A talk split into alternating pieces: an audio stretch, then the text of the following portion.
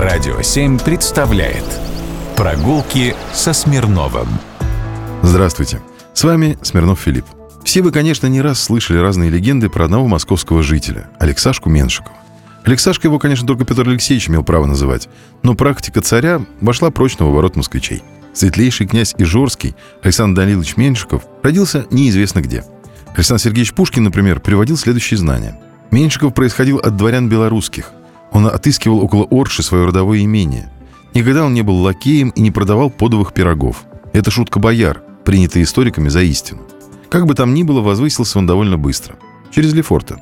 В 14 лет был взят Петром I в денщики, и с этой поры Меншиков неотлучно находился при царе, сопровождая его в поездках по России, в азовских походах, в Великом посольстве в Западную Европу. После смерти Лефорта Меншиков стал первым помощником Петра, оставаясь его любимцем многие годы. Наделенный от природы острым умом, прекрасной памятью и большой энергией, Александр Данилович никогда не ссылался на невозможность исполнить поручение и делал все с рвением, помнил все приказания, умел хранить тайны, как никто другой в то время. Мог смягчать вспыльчивый характер царя. Ну а нам-то что за дело?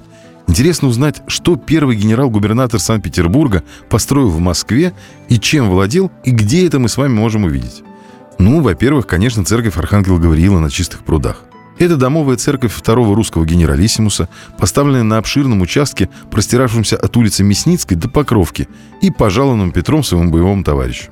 На территории главпочтамта остаются еще постройки, относящиеся к раннему XVIII веку, когда здесь бывали и царь, и его Минхерц. Второй адрес – вторая Бауманская улица.